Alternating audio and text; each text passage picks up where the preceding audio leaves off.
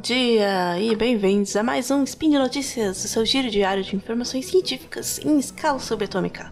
Aqui é a Nanaka e hoje, dia 25 de Aurora, ou dia 28 de janeiro de 2020, uma segunda-feira, vamos falar um pouco sobre biotecnologia, mais precisamente sobre o estudo de, estudo de cérebros. Primeiro, o mais completo mapa cerebral já criado é de uma mosca e um pouco sobre como funciona a memória do cérebro de um rato. Desculpem se eu for um pouco fanha, é porque eu estou gripada. Enfim, mais que normal. Então vamos lá. Speed Notícias.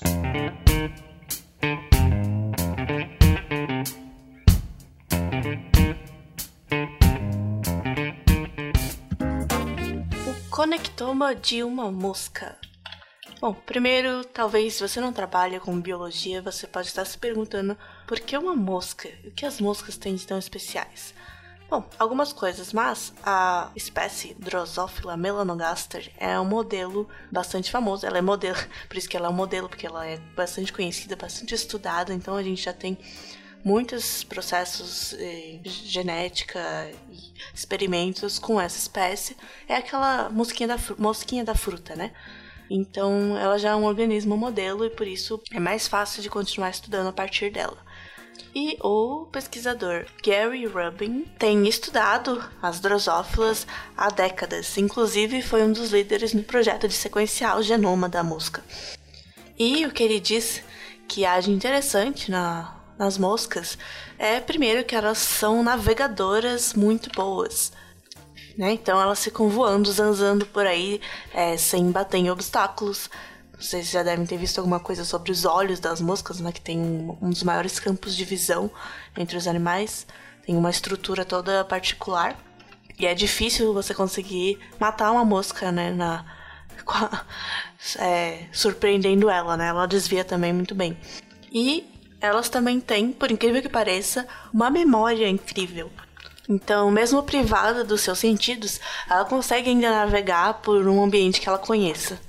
E isso é incrível, principalmente porque elas têm um cérebro minúsculo, né? Imagina o tamanho do cérebro de uma mosca. É mais ou menos o tamanho de uma, uma sementinha de papoula, que é tipo um pontinho, né? Não sei se vocês já comeram ou tomaram alguma coisa com semente de papoula, mas é um pontinho preto. Mas ele ainda tem alguma coisa parecida com o nosso cérebro lá no início, né? O jeito como os neurônios interagem, o circuito neuronal ainda é análogo ao nosso, por conta né, da ancestralidade em comum que temos. Há muito, muito, muito tempo, muitas gerações aí. E por isso, o, eles têm há 12 anos, passados os últimos 12 anos, nesse time de pesquisa, fazendo um mapeamento completo do cérebro da drosófila um mapeamento de neurônio por neurônio, tentando fazer. É, né, mapear exatamente quais são todas as conexões entre neurônios que existem no cérebro da mosca. E agora, na semana passada, foi eles liberaram um diagrama da rede entre os neurônios, contendo 25 mil neurônios e 20 milhões de conexões entre eles. Chamando isso de um conectoma, né? Esse sufixo oma, mais ou menos, que a gente usa para dizer que é o que envolve todo o sistema. Por exemplo, genoma seriam todos os genes e coisas envolvidas com código genético de um organismo. Proteoma seria todas as proteínas que aquele organismo produz. E o conectoma, nesse caso, todas as conexões que existem entre os neurônios daquele organismo. E esse conectoma ele corresponde ao hemicérebro da mosca, uma região é, com aproximadamente 250 micrômetros de diâmetro, mais ou menos a grossura de dois fios de cabelo. Ainda não é o cérebro inteiro, é mais ou menos dois terços do cérebro da mosca, mas essa parte contém as principais regiões críticas responsáveis por memória, navegação e aprendizado. E os pesquisadores esperam que essa planta física do cérebro, mesmo que seja de uma mosca, ele se tornará, assim como a mosca é um modelo para muitos estudos, é, eles também se tornará um, um recurso fundamental para neurocientistas entenderem melhor como funcionam os circuitos cerebrais e ser uma grande plataforma de impulso, assim como a sequência genética de bactérias ou da própria mosca foi um grande impulso para o campo da genética de modo geral. Porque, né, para entender como o cérebro é conectado, a gente precisa primeiro entender como são as conexões em si. Em que tipo de células elas juntam e como acontece essa, essa, essa comunicação. A gente já sabe algumas coisas, claro. Tem, tem sido feitos, tem várias frentes de investigação, né? Tem, tem pesquisas que tentam emular um neurônio mesmo de rato humano. Mas esse contexto geral também é importante, né? Num cérebro inteiro, mesmo que seja pequeno, como é que as conexões andam de um lado para o outro. E aí, com isso, você consegue fazer alguns testes, simulações e perguntas que podem levar ao entendimento desde como funcionam algumas doenças psiquiátricas até a entender melhor como nosso cérebro guarda memória. E claro que é mais fácil, talvez seja um, um jeito, o único jeito plausível de fazer isso com um cérebro menor, tipo uma da mosca, do que um cérebro humano. E a gente ainda está muito longe de conseguir mapear ele completamente. Exigiria muito mais recurso e tempo. O cérebro da mosca, só para você ter uma noção, ele tem um milionésimo do número de neurônios que tem o cérebro humano.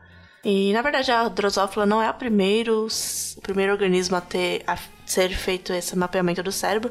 Em 1986 também foi mapeado o cérebro do C. elegans, que é um nematóide, um vermezinho, mas esse aí também, esse aí já era até bem mais primitivo o cérebro, né? Primitivo é um jeito ruim de chamar essas coisas, mas enfim, o cérebro dele já era bem menos complexo, com apenas 302 neurônios nesse mapa comparado aos 25 mil que colocaram no da mosca, e 7 mil conexões, não 20 milhões. É, e também, em 1986, não tinha uma tecnologia tão boa assim para conseguir fazer um mapeamento mais acurado, né? Além dos nematóides, é, apesar deles esse nematóide também ser um modelo para algumas coisas, ele já não tem vários das é, das características que tornam a mosca interessante, né? Como a visão, memória, navegação, etc e que dá para traçar um paralelo um pouquinho melhor com os humanos. Para conseguir esse mapa completo neurônio a neurônio, os pesquisadores precisaram então desenvolver novas técnicas computacionais para produzir imagens mais claras e densas e em três dimensões. E o processo começou dividindo então o cérebro da mosca, né, fatiando ele em fatias de 20 nanômetros e escaneando eles por meses em um ambiente sem ruído, pois até um, um algum ruído minúsculo numa imagem pode causar um erro que se propaga e acaba estragando todo o conectoma. Mas ainda tinha um grande problema que era juntar todas essas imagens de maneira que fizesse sentido. E um outro cientista, o Viren Jain, trabalhava na Google em um problema bastante parecido com esse. E ele estava usando uma técnica de aprendizado de máquina chamado Flood Filling Networks, né? redes de preenchimento de inundação, ou algo assim. Então, enquanto os métodos anteriores envolviam detectar uh, as fronteiras entre os neurônios, né, as bordas, então agrupar os pixels relacionados, esse novo método combina esses passos com um preenchimento de neurônio um a um, né, individualmente, e é como se fosse fazer uma pintura em cima de uma imagem. E esse algoritmo foi treinado com muitas imagens é, curadas por humanos, né? Ou seja, os especialistas é, manualmente pintavam os neurônios das imagens e isso foi usado como a base de treinamento para esse algoritmo. Assim como o teste, né? A, a classificação dos primeiros resultados foi, foi também por especialistas humanos que conseguiram identificar onde, onde havia algum erro ou algum preenchimento mal feito, e isso foi usado para melhorar o treino do algoritmo. E tornando esse processo então automático e mais escalável, permite que às vezes que os pesquisadores enxerguem conexões que antes podiam passar despercebidas e principalmente ter um mapa completo das conexões, de forma que quando eles quando surgir alguma pergunta, né, sobre o funcionamento do cérebro, de várias, vários processos simples ou complexos, em vez de ter que desenhar, né, projetar um experimento super complexo, eles podem simplesmente usar a simulação do mapeamento do cérebro pode ser usado, por exemplo, no estudo do efeito de drogas ou álcool na formação de memórias, ou até doenças relacionadas à memória e à navegação, quer dizer, que, é, que impactam nesses processos. Assim como a diferença entre a memória, né? A diferença nível de conexão cerebral mesmo entre a memória de longo prazo e de curto prazo. E existem outras frentes tentando fazer conectomas, não de um cérebro inteiro, mas de, por exemplo, um, um milímetro cúbico de um cérebro de rato ou até de um cérebro humano. Não é o inteiro, mas se você conseguir perceber as diferenças nessa escala, talvez você consiga extrapolar. Né? E a, a ideia é que no futuro consiga se fazer melhor, exemplo, mais barato e rápido, realmente conectoma inteiro de cérebros mais complexos e maiores. Então, ah, os pesquisadores que estão aí conseguindo verba para fazer isso, e ainda é bastante caro, mas a esperança deles é que barateie, que essa conectômica seja como a nova genômica, né? permitindo muitos estudos e uma catalogação de como funcionam todas as conexões de várias espécies, de cérebros de várias espécies. E alguns pesquisadores descobriram um pouco mais sobre como o cérebro se lembra de, co de coisas a estudante de doutorado na Universidade Internacional de Flórida, a Masana Jayachandran, é, está trabalhando para descobrir o mistério de como, cérebro, como o cérebro se lembra ou é, reaver as memórias na ordem certa. Isso pode ajudar a entender melhor como doenças de demência, como Alzheimer, levam à perda de memória e como tratar e reverter esse quadro.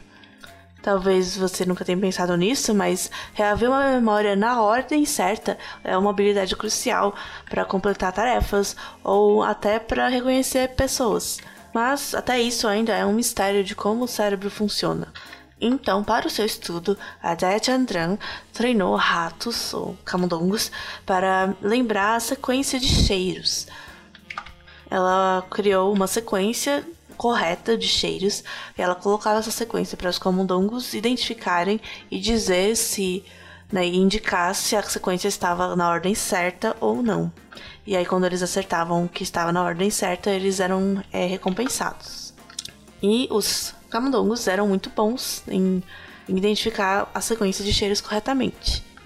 E para simular o efeito de uma doença, né, uma patologia do cérebro, ela pediu para um professor Timothy Allen, um psicólogo, psicólogo assistente, para identificar quais as partes do cérebro que poderiam estar envolvidas e bloquear a habilidade dos camundongos de transmitir mensagens entre essas diferentes partes do cérebro. E com essa conexão interrompida, foi descoberto então que os camundongos não conseguiam mais determinar se as memórias estavam fora de sequência. É, eles fizeram isso com algumas partes diferentes, né, tirando a conexão entre diferentes pares, digamos assim, de partes do cérebro, e em todas elas eles perderam essa capacidade de identificar a ordem das memórias. E isso foi interessante porque eles conseguiram ver que dependendo da parte que faltava na conexão, o jeito que eles erravam na, na ordem das memórias também era um pouco diferente.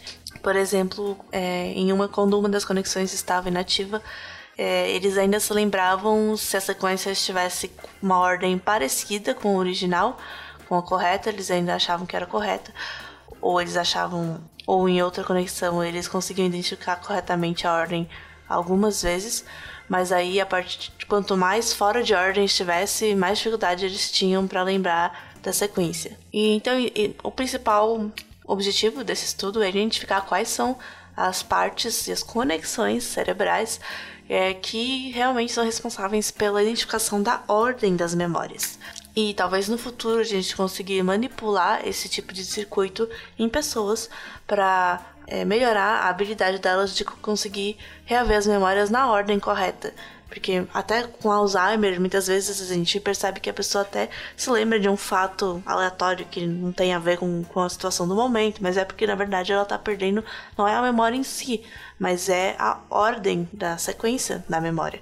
E a gente pode estimular essas conexões cerebrais com técnicas não invasivas, com sinais magnéticos e etc e talvez seja o suficiente para conseguir né, ter um tratamento, uma reversão do quadro de demência. Então é isso por hoje. Lembro que todos os links, os dois links dessas notícias estão no post e deixe também seu comentário, elogio, crítica, sugestão nos comentários é, no post. e também lembrando que esse podcast, o Spin de Notícias e todos os outros do Portal Deviante só são possíveis de serem feitos por conta do apoio dos nossos patronos do SciCast, tanto no Padrim quanto no PicPay. Então, que as suas conexões sejam sempre ótimas e até a próxima!